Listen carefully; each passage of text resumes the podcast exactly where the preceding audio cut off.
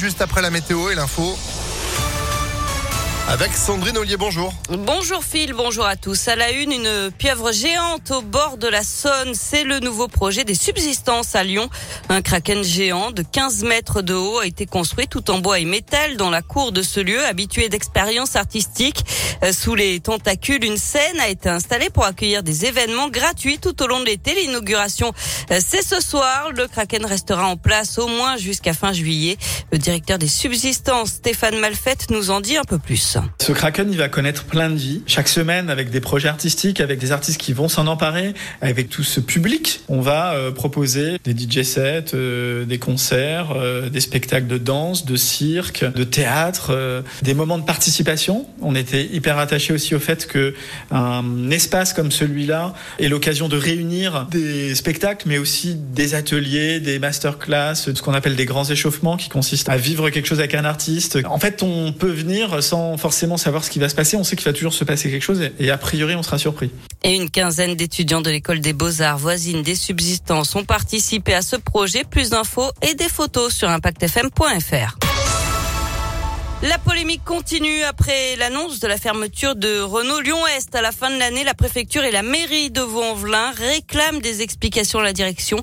Dans un courrier commun, ils évoquent leur profonde préoccupation sur les conséquences pour les salariés concernés. Ils regrettent également d'avoir appris cette décision dans les médias sans avoir été consultés. Le prétexte de l'insécurité invoqué par Renault et qui n'est pas justifié à leurs yeux. Nous condamnons la facilité intellectuelle consistant à stigmatiser la commune et ses habitants pour justifier cette décision La maire de Vaux-en-Velin demande d'ailleurs un rendez-vous avec le responsable du site. L'auteur présumé d'un féminicide à Vaux-en-Velin ce week-end a été écroué. Selon le progrès, il a été mis en examen pour homicide volontaire par conjoint. Lors de sa garde à vue, il aurait reconnu les faits. Une procédure de divorce était en cours après plus de 20 ans de vie commune et 5 enfants. Lui est accusé d'avoir mis en place un système d'espionnage au sein du Conseil régional de Rhône-Alpes en 2015. L'ancien directeur des services informatiques sera jugé le 20 mai selon Tribune de Lyon. Il cherchait à détecter les fuites à destination de l'ancien hebdomadaire satirique Les Potins d'Angèle qui multipliait alors les révélations sur la fin de mandat de Jean-Jacques Kéran. L'ancien président socialiste a nié être au courant de ce système mis en place. En politique, la France insoumise et le Parti socialiste ont trouvé un accord de principe pour les prochaines élections législatives. Les socialistes ont obtenu 70 circonscriptions et un accord global est en bonne voie. Les discussions sur le fond doivent se poursuivre encore ce matin. Ensuite, le Conseil national du PS sera saisi dans les plus brefs délais pour validation.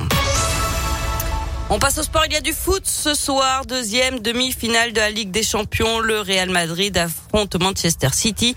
Hier soir, c'est Liverpool qui s'est qualifié en éliminant Villarreal 3 buts à 2. Et puis du basket ce soir. L'Asvel se déplace à Gravelines Dunkerque à 20h en championnat.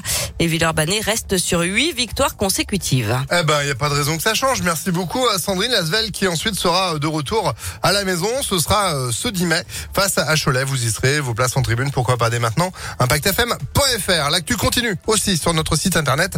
En attendant patiemment votre retour à 9h30. À tout à l'heure. Allez, à tout à l'heure. 9h04.